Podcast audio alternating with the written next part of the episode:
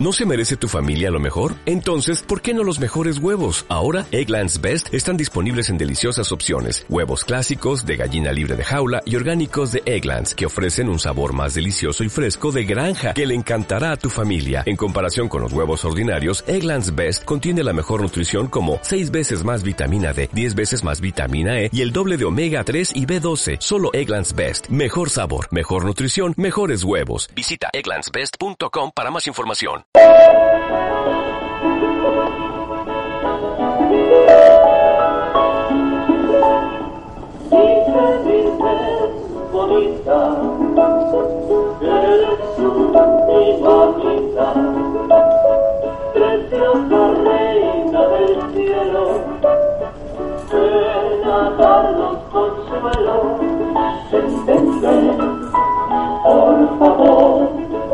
hermosa madre de Dios, entender, por favor, porque tú eres ilusión. Comienza el cenáculo.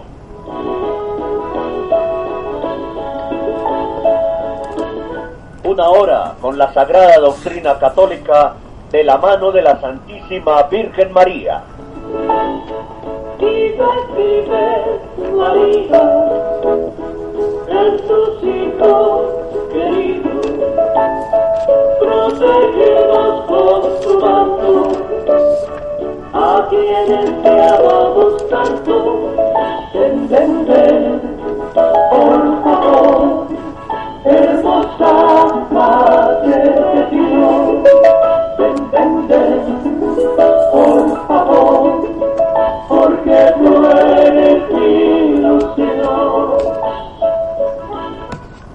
cenáculo presenta desde Bogotá, Colombia, Henry Gómez Casas para esta radio virtual.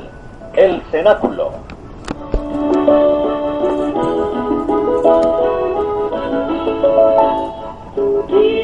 Saludo cordial para todos ustedes, queridos oyentes del Cenáculo, una producción de Radio Rosa Mística Colombia.com. Usted nos está escuchando en nuestra web Radio Rosa Mística Colombia.com y en su iPhone, iPad, Blackberry, smartphone y Android, buscando en nuestra web las aplicaciones para escucharnos en sus dispositivos móviles.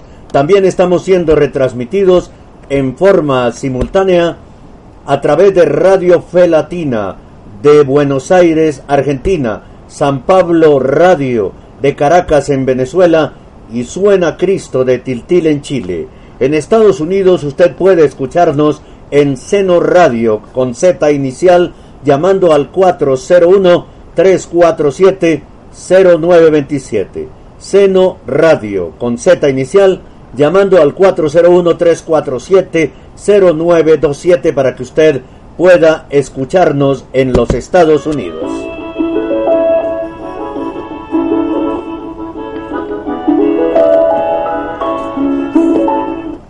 Tenemos hoy otro tema especial para la cuaresma, pero también especial para cualquier momento del año litúrgico, el dolor y el sufrimiento. Vamos a revisar este tema, estas dos palabras que poco nos gustan, dolor y sufrimiento, pero que cuánto las tuvo que soportar nuestro Señor Jesucristo.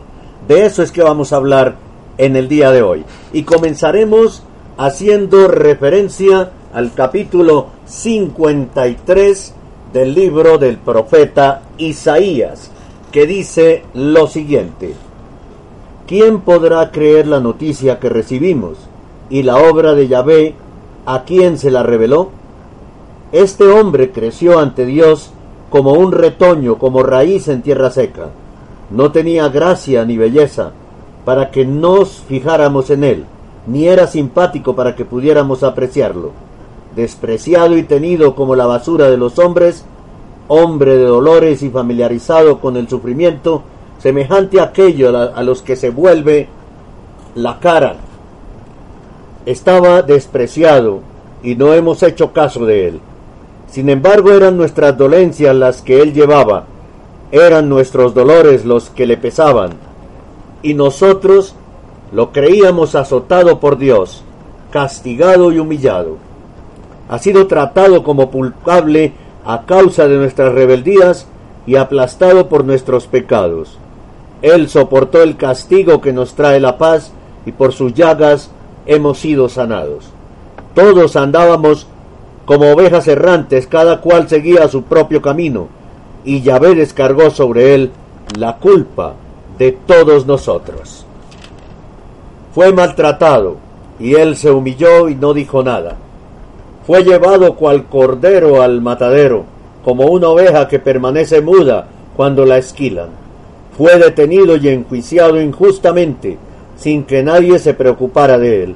Fue arrancado del mundo de los vivos y herido de muerte por los crímenes de su pueblo. Fue sepultado junto a los malhechores, y su tumba quedó junto a los ricos, a pesar de que nunca cometió una violencia, ni nunca salió una mentira de su boca. Quiso Yahvé destrozarlo con padecimientos, y él ofreció su vida como sacrificio por el pecado. Por esto verá a sus descendientes y tendrá larga vida, y por él se cumplirá lo que Dios quiere. Después de las amarguras que haya padecido su alma, verá la luz y será colmado. Por su conocimiento mi siervo justificará a muchos y cargará con todas sus culpas. Por eso le daré en herencia muchedumbres y recibirá los premios de los vencedores. Se ha negado a sí mismo hasta la muerte y ha sido contado entre los pecadores cuando en realidad llevaba sobre sí los pecados de muchos e intercedía por los pecadores. Palabra de Dios. Te alabamos, Señor.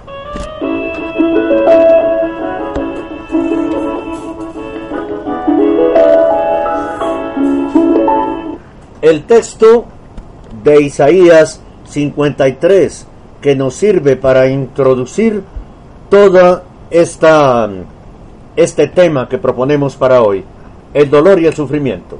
Pero hay muchas otras citas bíblicas que te las vamos a dar más adelante para que mientras tanto tú puedas eh, buscar tu eh, papel y lápiz para apuntar todas esas citas bíblicas que les vamos a dar aquí en el cenáculo.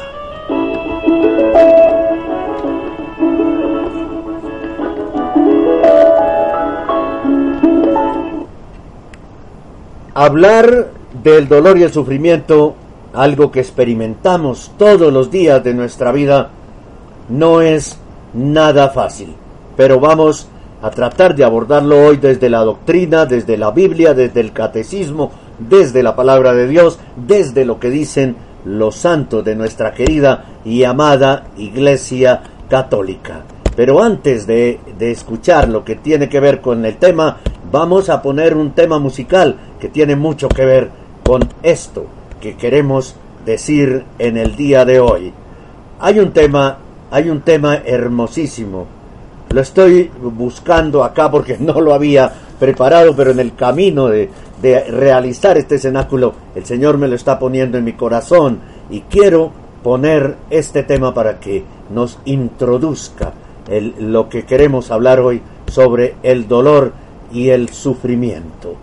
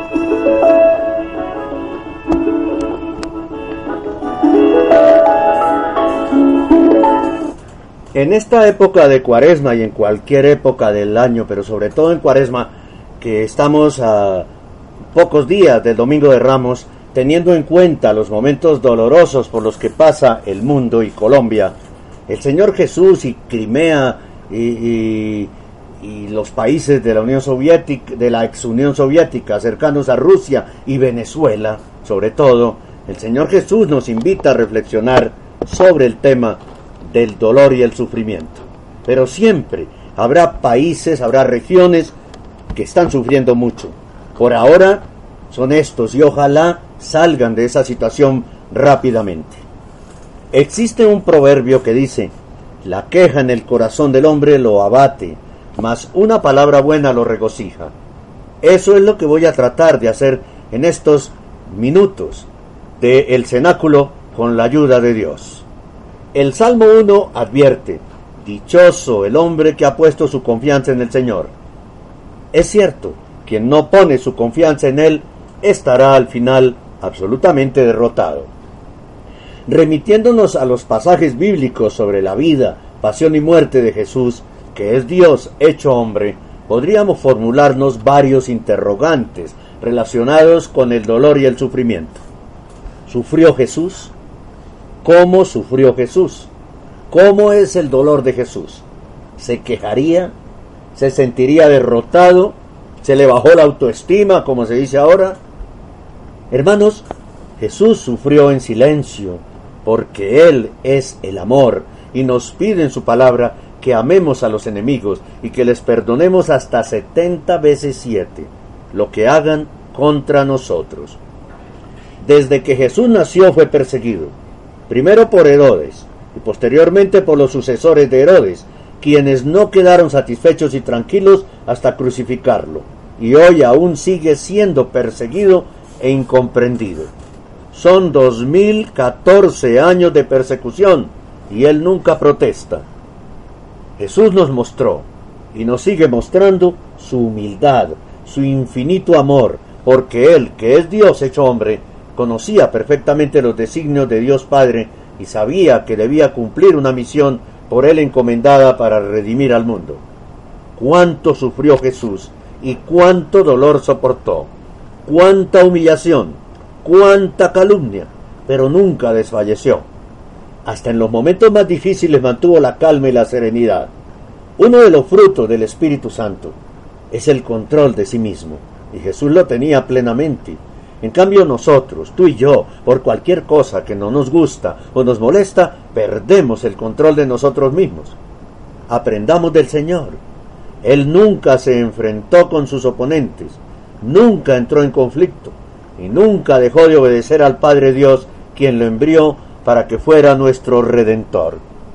Jesús fue insultado, flagelado, obligado a cargar una pesada cruz, subiendo al Calvario, se le dio vinagre cuando dijo tengo sed, se le traicionó por parte de Judas, se le negó tres veces por parte de Pedro, se le crucificó y se le clavó en una lanza en el costado.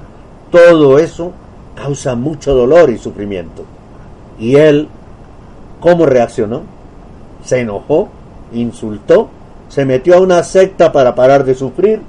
Puso una demanda, una tutela, como se usa ahora en Colombia, renunció a su fe y a su misión para no sufrir. No, no hizo nada de eso. Él sabía que estaba escrito por los profetas del Antiguo Testamento que debería sufrir hasta la muerte, pasando por el calvario del dolor y la traición. Jesús sufrió y sigue sufriendo por ti y por mí, y nosotros, ¿qué tanto sufrimos por Jesús? Los seres humanos siempre estamos buscando evadir el sufrimiento y el dolor para sentirnos cómodos. Claro, pero es que a nadie le gusta sufrir ni sentir dolor. Pero es que no sabemos de la riqueza que se puede encontrar en estos dos aspectos que siempre van juntos. Miremos la realidad de Jesús frente al dolor y el sufrimiento e imitémoslo sin renegar, sin quejabanza y con mucha alabanza. Y Jesús nos pregunta ahora, en este momento, como lo hizo con los discípulos. ¿Dónde está vuestra fe? Está en Lucas 8:25. Ya di la primera cita. ¿Cómo es tu fe? ¿Cómo es tu fe? Dios hace crecer nuestra fe a través de las pruebas.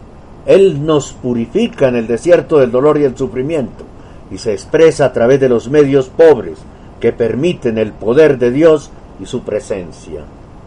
La fe, hermanos, es la respuesta del hombre a la revelación de Dios en Jesucristo. La fe es la participación en la vida de Dios, es la experiencia de la vida de Dios en nosotros, en tú y en mí, es adherirse a la persona de Cristo como una calcomanía, como un sticker, es apoyarse en Cristo. Yo te invito a que desde hoy apoyes verdaderamente tu vida en Cristo. Ante la impotencia humana, Dios nos muestra su inagotable misericordia. La fe es la participación en el pensamiento de Dios y gracias a la fe puede producirse una transformación, una metanoia total en nuestra forma de ver, pensar, sentir y vivir.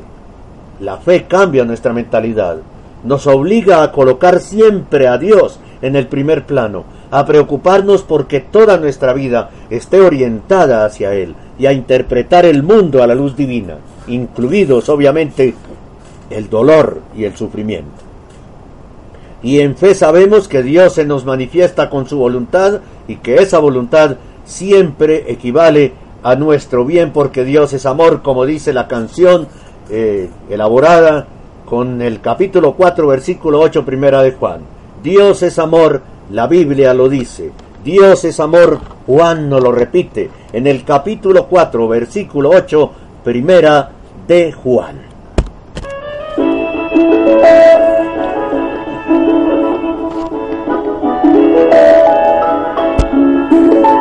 Estamos en el cenáculo hablando del dolor y el sufrimiento y ya que tienes listo el papel y el lápiz, el esfero y la libreta o la agenda, pues voy a darte las citas bíblicas. Primera cita, primera de Juan capítulo 4 versículo 8.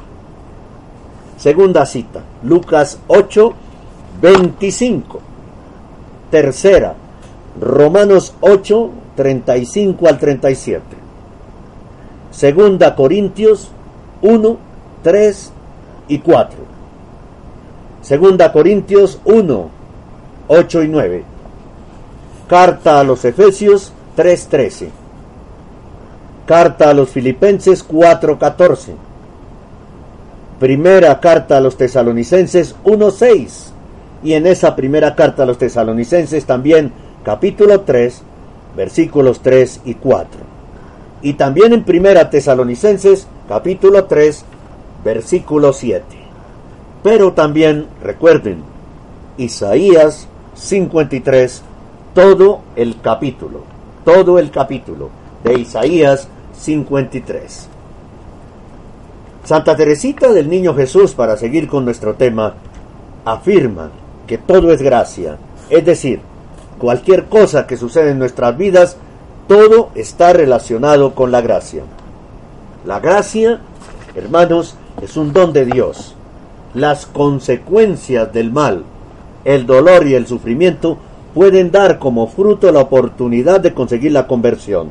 Entonces recordemos, todo es gracia y el Señor siempre te ofrece oportunidades. Pero el pecado nunca, jamás será una gracia. Sin embargo, el momento en que pecamos está pleno de gracia, porque Cristo está junto a ti y a mí y se duele de nuestro pecado, pero nos ama.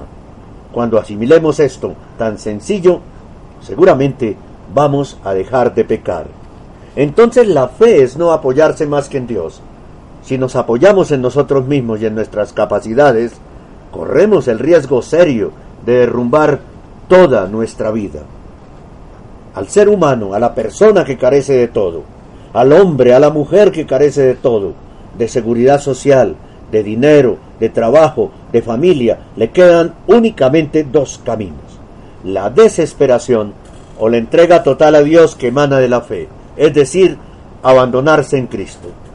Y aquí viene otra cita bíblica que espero que apuntes y leas. Primera de Reyes, 17, 8 y siguientes. Es el pasaje de la viuda de Sarepta. Y en este pasaje vemos cómo Dios no abandona al hombre, Repito la cita, Primera de Reyes 17.8 y siguientes. La vida de Sarepta. Decía, en este pasaje vemos cómo Dios no abandona al hombre que al abandonarse a él plenamente se deshace él mismo de las riquezas y rompe con todo lo que destruya su fe. Quien tiene esa fe infantil y despojada está en condiciones de decir, Dios mío, si lo deseas, estoy dispuesto incluso a morir porque creo que tú me amas. Y esta fe tan profunda genera verdaderos santos. Dios nos creó y Él tiene el derecho de exigirnos que le entreguemos todo, todo hasta el total abandono. Abraham, el profeta, al dejar su país y su hogar, se convirtió en un ser despojado, en un ser que solamente tenía a Dios. Por eso tenía que contar siempre con Dios y dirigirse siempre a Él. La independencia se consigue siempre en el desierto y es ahí donde el hombre es despojado de todo lo que tiene. Debemos ser como los lirios del campo, como los pajaritos que Él el Señor ama y de los cuales Él mismo se preocupa. Cuando el Señor permite que suframos, que experimentemos dolor, es para demostrarnos que solos nada podemos, que somos impotentes, que de Él es todo y que Él es Él quien nos dona todo lo que somos y tenemos. Hermanos, no tenemos nada de nosotros mismos. Todo es Dios, es don. Todo lo recibimos de Dios. Y lo recibimos como medio para cumplir la voluntad de Dios, para cumplir una misión. Ante el dolor y el sufrimiento, ante el dolor y el sufrimiento digamos con fe, Señor, que sea como tú quieras, porque tú me amas y sabes mejor que nadie lo que me hace falta y lo que hace falta a aquellos que yo amo y por los que te imploro. La paz interior, hermanos, la consigue el ser humano solo abandonándose en Dios. Si te abandonas en Dios, no conocerás la inquietud, la tribulación, la angustia, la depresión, la preocupación, que significa lo anterior a ocuparse. Es mejor ocuparse uno que preocuparse. Nosotros hacemos planes permanentemente, tú y yo, pero con frecuencia la voluntad y los planes de Dios son diferentes. Cuando Dios frustra nuestros planes, se trata de una frustración bendita porque está hecha por el amor que siempre busca nuestro bien. Apliquemos el programa de vida de Santa Teresita de Lixioux. Hay que ser como un niño y no preocuparse de nada. Miren lo hermoso de Santa Teresita del Niño Jesús. Hay que ser como un niño y no preocuparse de nada. En 2 Corintios 12, 9 y 10 tenemos un texto que es el siguiente. 9 y 10. Con todo gusto, no, espere, desde aquí. Tres veces rogué al Señor que lo alejara de mí, pero me respondió, te basta mi gracia, mi fuerza actúa mejor donde hay debilidad. Con todo gusto, pues, me alabaré de mis debilidades para que habite en mí la fuerza de Cristo. Dice San Pablo en este texto de 2 Corintios 12, 9 y 10. Hermanos, el temor es una prueba para la fe y por esta razón Dios permite que exista el temor para que crezcas en la fe. Dios lucha por ti y a veces tendrá que sacudirte, tendrá que darte gracias difíciles, pero lo hará para salvarte, para que al fin te abandones en Él. Dios tiene, queridos hermanos, que permitir tantas heridas y dificultades, enfermedad, pobreza, abandono, olvido, para que te sientas débil y con esa debilidad te abras a la gracia. También la soledad. Tu debilidad hace que a través de la fe pueda vivir en ti el poder de Dios. Dios, al acercarse a ti, tiene que hacerte más débil para que lo necesites y para que al crecer y al confiar en Él cada vez más busques su apoyo. De ahí que cada herida, cada dolor, cada cansancio, cada enfermedad, cada sufrimiento sea una oportunidad para convertirte en el niño del Evangelio de San Mateo 18.3. Dios al acercarse al hombre lo debilita. Puede ser física, psíquica, espiritual o económicamente y lo hace para poder habitar en ti y en mí con su poder. Si Dios quiere valerse de ti, lo hará debilitándote. Dios para valerse de uno no necesita nuestro conocimiento, ni nuestro poder, ni nuestros títulos, ni nuestro apellido, ni nuestro dinero. Necesita nuestra debilidad para que lo que hagamos se haga por el poder de Dios y no por el nuestro. Segunda Corintios 4, 7. Hermanos, Dios también se despoja y se debilita. La cruz es la expresión de la locura del amor de Dios. El despojamiento a que se vio sometido Jesús llegó hasta el colmo. Esa locura es la redención. En el Santísimo se le ve despojado de todo, en silencio y a veces en la soledad. La desconfianza es en cierto sentido peor que el pecado, porque es la fuente y la raíz del pecado. Pero ver así el dolor y el sufrimiento no es una actitud masoquista. Se trata de ver y comprender la voluntad y la acción de Dios por nuestro bien, por nuestra salvación, en todo lo que nos pasa en la vida. San Marcos nos lo recuerda en el capítulo 9, versículo 23, todo es posible para quien cree. En alguna oportunidad, un párroco convocó a sus fieles para hacer una rogativa en la que se pediría a Dios para que lloviera y pasara una fuerte sequía. El padre les hizo una amonestación antes de la ceremonia y les dijo, habéis venido a rogar que llueva, pero ¿por qué habéis venido sin paraguas? Es la falta de fe, la falta de confianza, la inseguridad en que el Señor sí nos va a responder. Con las pruebas se dinamiza la fe. Hace un año, querido hermano, hermana, tu fe era distinta en cuanto a su profundidad y dentro de un año también será diferente. Por eso quiero hacerte una pregunta para que reflexiones. ¿Tu fe aumenta o disminuye? Cristo te acepta como eres. Puedes ir a Él en este momento con toda la imperfección y la debilidad.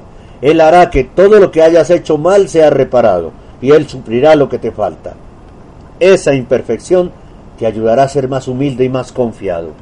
Si te sientes destrozado o muy deprimido, piensa que estás cerca de Jesús y de María, quienes tuvieron una vida bastante difícil.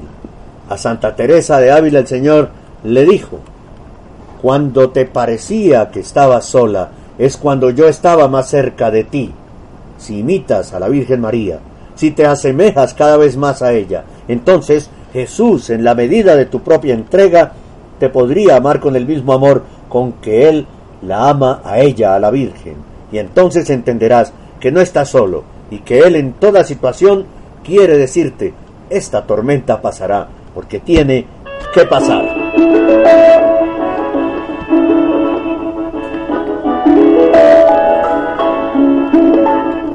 Usted nos está escuchando en nuestra web radio radiorosamísticacolombia.com y con su iPhone, iPad, BlackBerry, smartphone y Android buscando en nuestra web las aplicaciones para escucharnos en sus dispositivos móviles.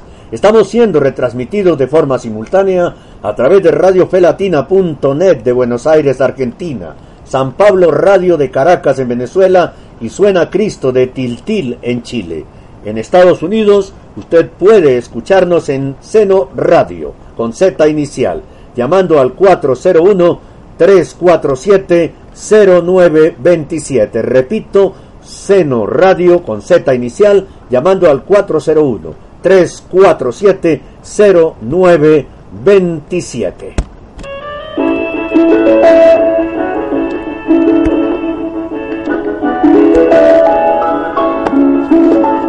Seguimos en el cenáculo una hora con la sagrada doctrina católica de la mano de la Santísima Virgen María. Estamos hablando del dolor del sufrimiento y ahora los invito a que nos detengamos en nuestra Madre Espiritual, la Santísima Virgen María. ¿Cómo sufrió? Siete espadas de dolor atravesaron su corazón y lo siguen atravesando, y tal vez más de las siete espadas. Un corazón pleno de humildad, obediencia, prudencia y amor. ¿Por qué llora la Virgen? La Madre Adela Galindo nos dice lo siguiente, en esta tierra el amor y el dolor van muy juntos. San Juan de la Cruz nos decía, quien no sabe de penas, no sabe de amores. Y es por esto que Cristo en el Sermón de la Montaña nos dio como tercera bienaventuranza, está en Mateo 5:5, bienaventurados los que lloran, porque ellos serán consolados. El dolor, queridos hermanos oyentes, si no eleva y sublima, abate y aplasta. Por eso no todo dolor y llanto es bienaventurado. Las lágrimas que Jesús proclama bienaventuradas son las que de alguna manera se refieren al reino de Dios y se contraponen al reino del mundo. Juan 16:20 Vosotros lloraréis y gemiréis, y el mundo se alegrará. Pero ¿cuáles son esas lágrimas bienaventuradas? Los que lloran las propias caídas o los pecados del mundo, los que aceptan las penas como medio de purificación de sus pecados, los que se imponen penitencias para formar su alma en el dolor, los que sufren persecución y dolores por causa del reino de Dios y de su extensión, los que pasan sequedades, tribulaciones con paz, los que gimen por el amor de Dios y por el cielo. Todos estos son los que derraman lágrimas, que en sentido evangélico pueden llamarse bienaventuradas y por lo tanto recibirán divina consolación.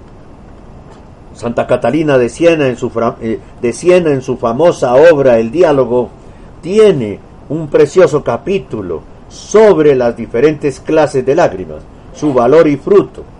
Esta doctora de la Iglesia distingue hasta cinco clases de lágrimas. Primera, las lágrimas malas, que engendran muerte, son las que proceden del pecado y llevan al pecado, lágrimas de odio, de desesperación, de resentimiento, de envidia, que proceden de un corazón desordenado y apartado de Dios. 2. Lágrimas de temor por los propios pecados. Son las de los que se levantan del pecado por temor al castigo. El temor les hace llorar. Su motivación no es perfecta, pues no hay necesariamente arrepentimiento. 3. Lágrimas de los que lejos del pecado empiezan a querer servir a Dios, pero privado de los consuelos visibles, lloran por verse con tanta incapacidad y tribulaciones. Cuarto, lágrimas de los que aman con perfección a Dios y al prójimo, doliéndose de las ofensas que se le hacen a Dios y compadeciéndose del daño del prójimo, en completo olvido de sí mismo. 5. Lágrimas de dulzura, derramadas con gran suavidad por la unión íntima del alma con Dios. Son lágrimas de puro amor que derraman los santos en las más altas cumbres de la perfección cristiana. ¿Lloró la, Santísima Virgen María? Claro que sí. La Virgen María sufrió muchas penas y dolores. Simeón le anuncia que una espada traspasaría su corazón en Lucas 2.35 y los cuatro evangelistas nos narran acontecimientos que no podían menos de causar un profundo dolor en María. Al fin y al cabo era una mujer con gran sensibilidad. El libro del Apocalipsis nos describe a la mujer vestida de sol, con la luna a sus pies y coronada con una corona de dos estrellas y nos dice que gritaba con dolor de parto. Si gritaba, por supuesto que llora. Apocalipsis 12, 1, 2. Estos dolores son los que le produjo el parto sobrenatural de la iglesia y de los miembros del cuerpo místico de su Hijo. El parto donde María nos recibe a todos como hijos ocurrió al pie de la cruz de su amado Hijo Jesús. Y María seguirá sufriendo dolores de parto hasta que su Hijo no haya nacido en todos los corazones de los hombres. Y en esta época, cuando su Hijo es rechazado, cuando el cuerpo místico, la iglesia de Jesús es rechazada, es vituperada, es insultada, es calumniada, ¿cómo llorará la Virgen? Nada menos que lágrimas de sangre. Sabemos que Cristo lloró al predecir la ruina de Jerusalén, Lucas 19:41, y que también derramó lágrimas ante el dolor de Marta y María por la muerte de Lázaro, Juan 11:35. De la Santísima Virgen María, los evangelios no nos lo dicen de forma explícita, pero al narrarnos situaciones dolorosas en las que ella participó plenamente en su misión de asociada a la obra redentora, o sea, como corredentora, debemos concluir que sí ella realmente sufrió y debió entonces haber llorado, derramado muchas lágrimas desde esos ojos tan puros. Llorar no es imperfección cuando el motivo del llanto es santo. Llorar no es efecto de debilidad, sino de fina sensibilidad. Llorar a impulso del amor divino es un don de Dios, un don que solo a grandes almas se les concede.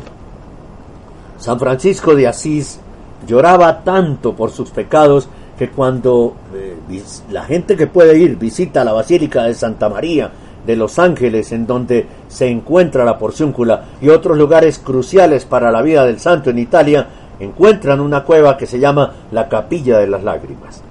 Esta capilla es la cueva donde San Francisco muchas veces lloró al contemplarse tan pecador ante la santidad de Dios. Las siete espadas de la Santísima Virgen, la Iglesia nos invita a meditar en los dolores de la Virgen, especialmente en siete de ellos, como lo haremos a continuación aquí en el cenáculo, una hora con la Sagrada Doctrina Católica de la mano de la Santísima Virgen María, una producción de Radio Rosa Mística Colombia.com.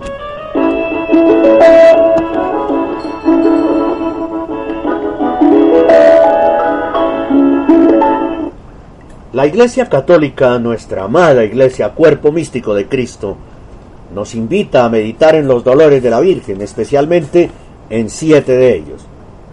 Siete es un número que en lenguaje bíblico es símbolo de plenitud o totalidad, de perfección. Los siete dolores de la Virgen que meditamos especialmente en el Santo Rosario, llamado así, son los siguientes. Primero, la profecía de Simeón. Dos, La huida a Egipto. La pérdida de Jesús niño en Jerusalén. El encuentro con Jesús camino del Calvario. Quinto, la muerte de Cristo en la cruz. Sexto, cuando bajan a Jesús de la cruz y le colocan en sus brazos el cuerpo muerto de su Hijo. Y séptimo, cuando sepultan a Jesús. Estos representan siete momentos culminantes de los dolores de la Virgen. Y se han presentado estos siete dolores, se han representado con siete espadas que traspasan el corazón de nuestra Santa Madre. Pero notemos que estos siete dolores están solo en relación con Jesús, porque el sufrimiento de María proviene de su total comunión con el Redentor. Sus corazones eran y son uno solo. Es por esta unión que los sufrimientos de Cristo son los de su madre y los de María son los del corazón de Cristo y también son los del amoroso corazón de San José. Y hay en ellos una perfecta reciprocidad en el amor y en el dolor. Fueron tantas las espadas de la madre como los dolores del hijo. Cada punzada que daban a Jesús en el cuerpo era una lanza que traspasaba espiritualmente al corazón de la Virgen. Cada bofetada, cada azote, cada llaga eran puñaladas que daban a su corazón materno tan tierno y noble. San Bernardo, el gran doctor mariano, nos dice, en verdad, Madre Santa, una espada traspasó tu alma. Jamás esta espada hubiera penetrado en la carne de tu hijo sin atravesar tu alma. Por lo tanto, te llamamos más que mártir, ya que tus sentimientos de compasión superaron las sensaciones del dolor corporal. Y las setecientas de San Bernardo dice, aunque siempre se han meditado los siete dolores de la Virgen, no hay que olvidar que siete no es un número de límite o sino de totalidad y plenitud. Oh corazón virginal, pintado con siete espadas, y con setecientos deberían de pintarte. No tiene en cuenta las estrellas del cielo ni las gotas del mar con los dolores de la Virgen María. San Bernardo. Hermanos, la vida dolorosa de la Virgen, los dolores de Nuestra Señora, no deben reducirse a los que sufrió en el Calvario, simplemente. Toda la vida de Cristo fue cruz y martirio, dice Santo Tomás de Kempis en la imitación de Cristo. De una manera semejante, podemos afirmar que toda la vida de su madre, de la Santísima Virgen María, fue vida de llanto bienaventurado. ¿Sufrió María? Por supuesto que sí. Primero, desde sus tiernos años al ver los pecados del mundo y el olvido a Dios. Dos, al ver las zozobras de San José y al abandonar totalmente a Dios la defensa de su causa. Tres, al ver todas las puertas cerradas al Dios que venía a este mundo hecho hombre. Cuatro, al escuchar el anuncio profético de que su hijo había de ser señal de contradicción y que una espada atravesaría su propio corazón. Quinto, al salir precipitadamente a Egipto para evitar que Herodes asesinara a su hijo, como desplazados la familia de Nazaret. 6. Al vivir los tres días interminables de tinieblas al haber perdido a su hijo en Jerusalén. 7. Cuando murió San José, quien era su apoyo, ayuda y compañero, el siervo fiel y prudente. 8. Cuando ella queda sola, pues su hijo salió de Nazaret y empieza su vida pública. 9. Cuando sabe de todas las burlas, ataques y persecuciones que tiene Jesús por su enseñanza, por la incredulidad, la aspereza, la ceguera, la obstinación, el odio, la dureza de los corazones que no aceptaban a Jesús. 10. Al saber a Jesús apresado, traicionado, abandonado, azotado, coronado de espinas, condenado a muerte. 11. Cuando lo pusieron en su regazo maternal. 12. En la honda y amarga soledad del sábado santo, al quedarse sin el hijo de sus entrañas. 13. Al ver los primeros golpes que recibió y sigue recibiendo el cuerpo místico de su hijo, la iglesia, al saber que los apóstoles eran perseguidos, azotados, lapidados, encarcelados y martirizados por defender la sana doctrina. 14. Al ver que su estancia en la tierra se prolongaba y que su ansia de estar con su hijo no llegaba. Tal vez pueden ser más los dolores de la Santísima Virgen María y por supuesto de San José. Una característica del amor de María es que es un amor fiel y dispuesto y ha de llegar hasta el más grande dolor por ese amor. Y es que amor que no es fiel en los momentos de dolor es apariencia, es farsa, es caricatura de amor. La Santísima Virgen lloró y lloró mucho. María lloró en su vida terrena y lo que es más admirable, todavía que aunque está ya en el cielo gozando de las promesas de consolación, ella continúa llorando por ti, por mí y por las ofensas que nosotros los hombres cometemos en contra de su Hijo y de su Iglesia católica.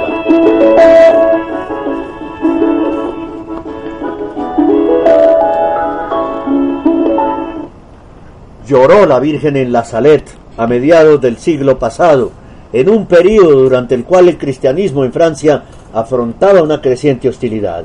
¿Y cómo se están cumpliendo todo lo que está en la reina de las profecías, que es la Salet. Se está cumpliendo totalmente en nuestra época. En este año, en esta década del, del 2010 al 2020, se está cumpliendo todo la Salet. Lloró en Fátima, cuando los niños describen la tristeza de la Virgen al hablar de cuán ofendido es Dios por los pecados y muestra a los pastorcitos el horror del infierno y cuántas almas están yendo a él al infierno. Lloró en Lourdes, se ha aparecido llorando, apenada y dolorosa, exhortando a la penitencia para evitar las tragedias y castigos a la humanidad. Lloró en Siracusa, al final de la Segunda Guerra Mundial, y quiso obrar el singular milagro de que una sencilla imagen llorara lágrimas reales que se pudieron observar y ver, y lo que es más prodigioso, recoger y analizar, comprobándose que realmente se trataba de lágrimas de la misma composición que las lágrimas humanas. También en ese periodo llora la imagen de la Virgen de Czestochowa, en Polonia. En Civitavecchia, pequeña ciudad en las afueras de Roma, solo hace unos pocos años, una imagen de la Virgen de Medjugorje lloró sangre. Y más de cien imágenes de la Rosa Mística, especialmente en este momento en Crimea y en Venezuela, han manifestado lacrimaciones de agua y de sangre, pero sucede en los cinco continentes. ¿Qué nos quiere decir nuestra Madre llorando a través de imágenes? ¿Por qué llora la Santísima Virgen si está en el cielo?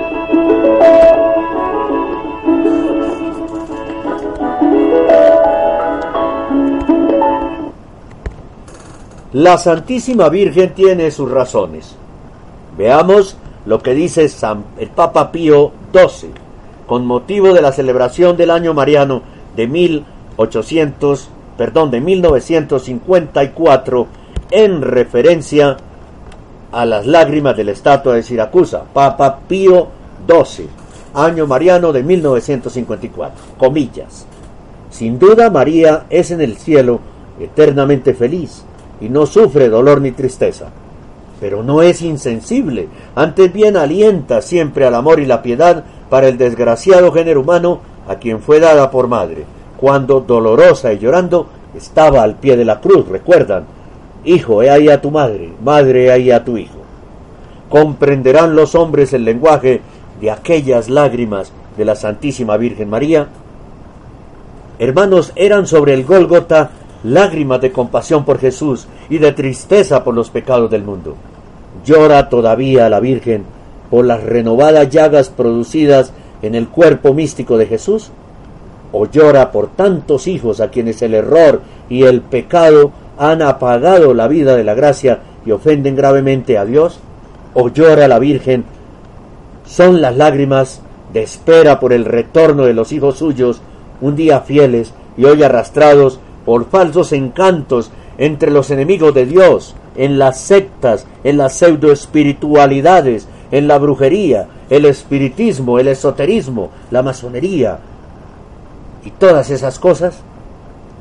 El Santo Padre Juan Pablo II dijo en su visita pastoral al santuario Nuestra Señora de las Lágrimas en Siracusa lo siguiente, comillas, las lágrimas de la Virgen pertenecen al orden de los signos, testimonian la presencia de la Madre en la Iglesia y en el mundo.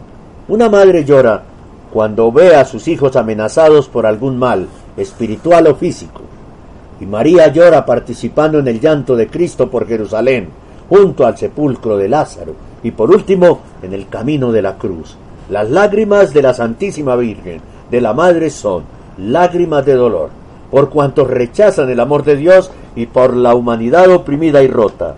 Las lágrimas de la Virgen son lágrimas de oración, dice Juan Pablo II de la madre que eleva su oración suplicante por los que no oran, por los que están obstinados y cerrados para no escuchar a Dios. Las lágrimas de la Santísima Virgen María, dice Juan Pablo II, pronto San Juan Pablo II, son lágrimas de esperanza, que desean ablandar los corazones endurecidos, alcanzando arrepentimiento, llanto de conversión en todos aquellos que no han llorado por sus pecados. Entonces las lágrimas de la Santísima Virgen María son lágrimas de dolor, lágrimas de oración y lágrimas de esperanza. Nuestro Señor dijo a la hermana Lucía en sus apariciones en Pontevedra, mira el corazón de tu madre rodeado de espinas por todas las ofensas e injurias con que se le hiere. Al menos tú, procura consolarle. Propongámonos desde hoy, tú y yo, consolar a la Santísima Virgen María por todas las ofensas e injurias con que se le hiere. Y escuchemos todos este llamado del Señor. Convirtámonos en almas consoladoras y reparadoras del Inmaculado Corazón de la Santísima Virgen María, que como ella misma le dice al Padre Stefano Gobi, en sus mensajes, en sus alocuciones interiores, su corazón inmaculado es el único y verdadero refugio que tendremos tú y yo. La Virgencita, desde que el ángel Gabriel le anunció que sería la Madre de Dios, se enfrentó a una sensación de gozo, revuelta con sufrimiento. Ella, en ese momento, era una mujer soltera con palabra de matrimonio. Y en esa época era muy grave que una mujer soltera estuviera embarazada. ¿Qué diría la gente? Pero al mismo tiempo que llegaba la prueba a la vida de la Santísima Virgen y ella la recibía en silencio y con amor, también llegaban los dones de la fortaleza y la obediencia. Después y cuando Jesús ya había nacido, la Virgencita es despertada una madrugada por San José, quien le cuenta que en sueños un ángel le avisa de parte de Dios que tome a su esposa y a su hijo y se dirija a Egipto, porque Herodes busca al bebé para matarlo. Vivamos ese momento y pensemos en todo el sufrimiento y el dolor de María y José. En ese instante, la familia de Nazaret era una familia desplazada por la violencia de Herodes. Imaginamos el afán de San José, la angustia de María. Debían salir pronto, dejarlo todo y huir porque si no Herodes los mataba a todos. Hubiera sido una masacre terrible. pero Dios Padre los cuidaba a todos como nos cuida y protege a nosotros actualmente, a ti y a mí y a nuestros hogares y a nuestras familias. Él cuidaba de su Hijo unigénito y de los padres terrenales que le había dado. No creo que el momento humanamente haya sido fácil ni para San José ni para la Santísima Virgen María. Además, San José, que era un hombre tranquilo, un hombre justo, un varón santo, que no era violento, que en su vida no existía la violencia, tenía que huir. Hoy, hermanos, cuántas familias huyen, cuántos desplazados, y no solo de su lugar de origen, hay desplazados por sus padres, hay desplazados por sus hijos o por sus hermanos, hay desplazados por los propios familiares, hay desplazados por el dinero, por el odio, por el rencor, por la envidia, pero también existen autodesplazados del amor de Dios porque no lo quieren ver, no lo quieren aceptar, no quieren recibir el amor de Dios, el amor que todo lo da, el amor que todo lo contiene. Y cuando Jesús se les perdió, ¿qué tal el sustico? ¿Y cómo sufrió la Virgen María viendo cómo torturaban a su hijo y cómo lo masacraban? El dolor de madre tuvo que ser terrible, como aún lo es cuando lo crucificamos con nuestros pecados. Qué dolor cuando uno ve crucificar a su hijo, y más cuando uno, como padre o madre, sabe que ese hijo incomprendido es el amor encarnado. Hermanos, María, acompañada por las santas mujeres, sufrió en silencio. Ella no hizo escándalo, no gritó, no se puso histérica, no se puso hormonal, no reclamó a Dios, ella fue obediente. Dios sabe cuánto sufrimos y sabe qué dolor sentimos en nuestro corazón y en nuestro cuerpo, pero Él no le da a nadie lo que no pueda soportar.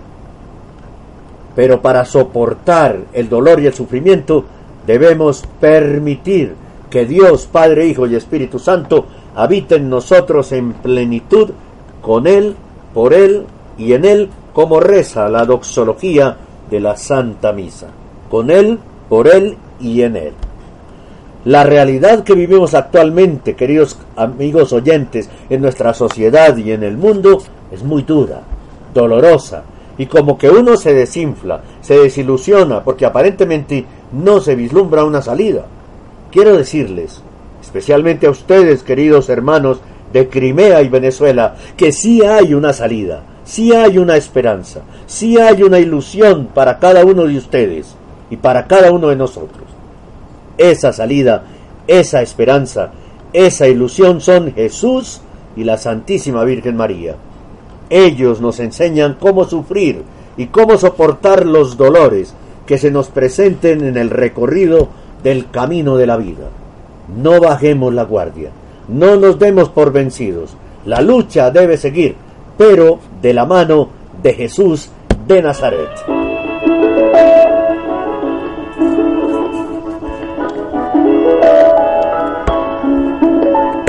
Por eso la invitación que te queremos hacer ahora es una invitación musical, aquí en el cenáculo, una invitación a defender tu fe, a defender tu doctrina católica, a decir no a lo que vaya en contra de la doctrina, a defender todo lo que tenga que ver con la doctrina católica.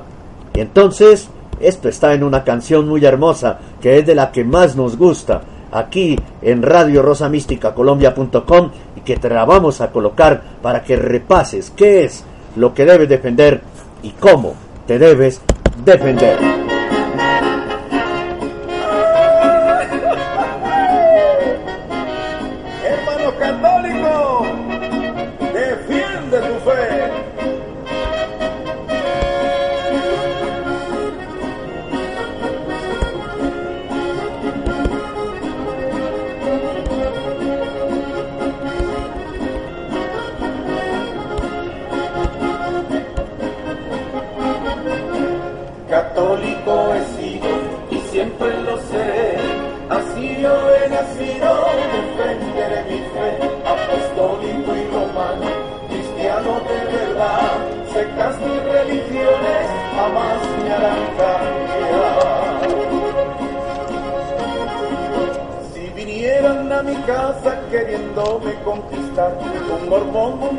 Adventista o un pentecostal.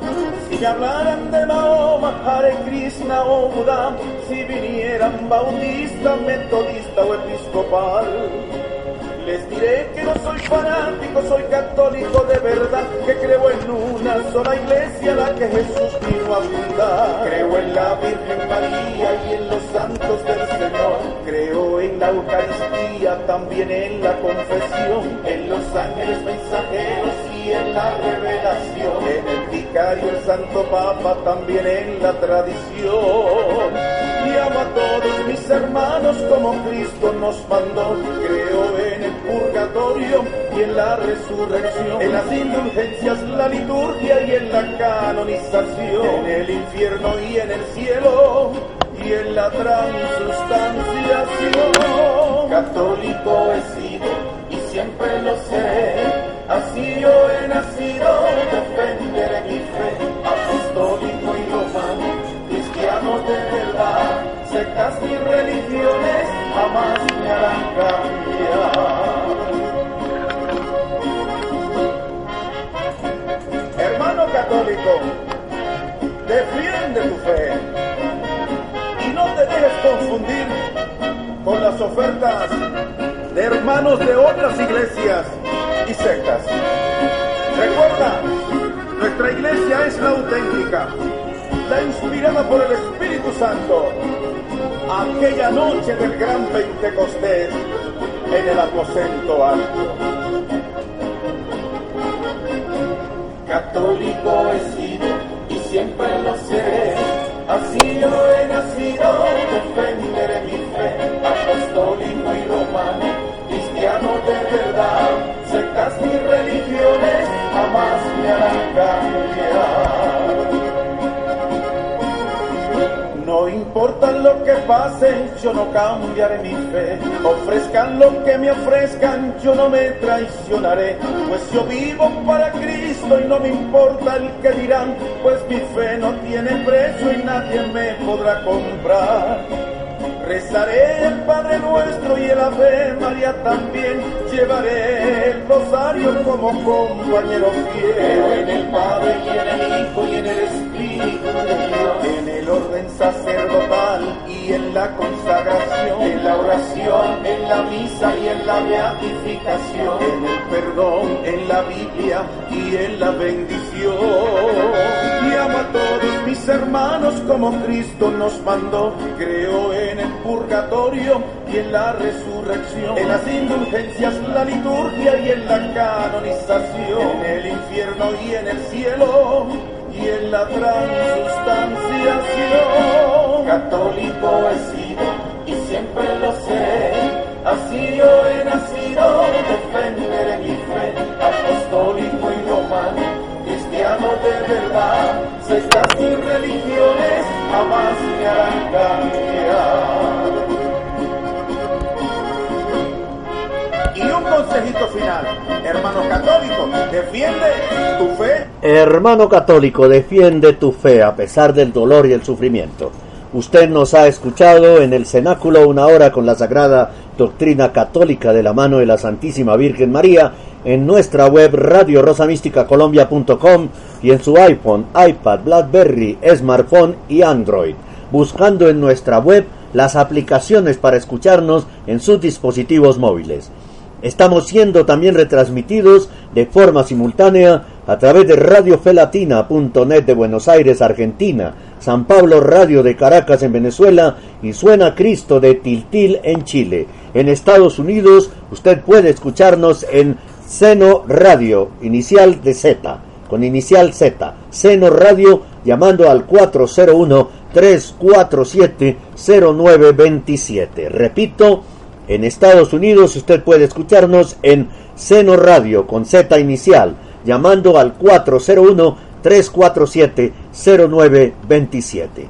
Muchas gracias por escuchar el cenáculo. Continúe con la programación de Radio Rosa Mística Dios les bendiga, la Santísima Virgen les proteja y les guarde siempre.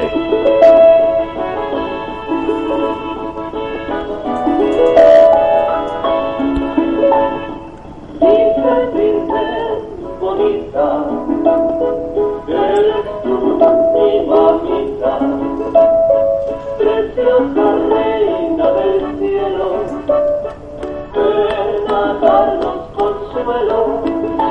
ven, por favor, hermosa Madre de Dios, ven, por favor, porque tú eres ilusión. El Cenáculo. Hemos presentado una hora con la sagrada doctrina católica de la mano de la Santísima Virgen María.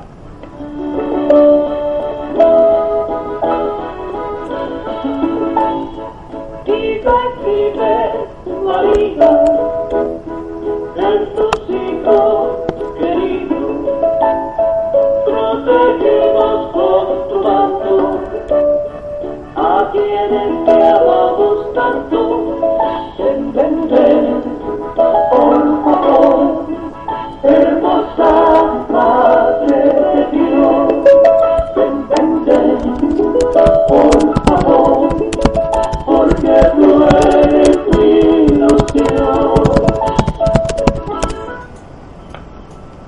El Cenáculo presentó desde Bogotá, Colombia, Henry Gómez Casas para gloria de Dios y alegría de la Santísima Virgen María.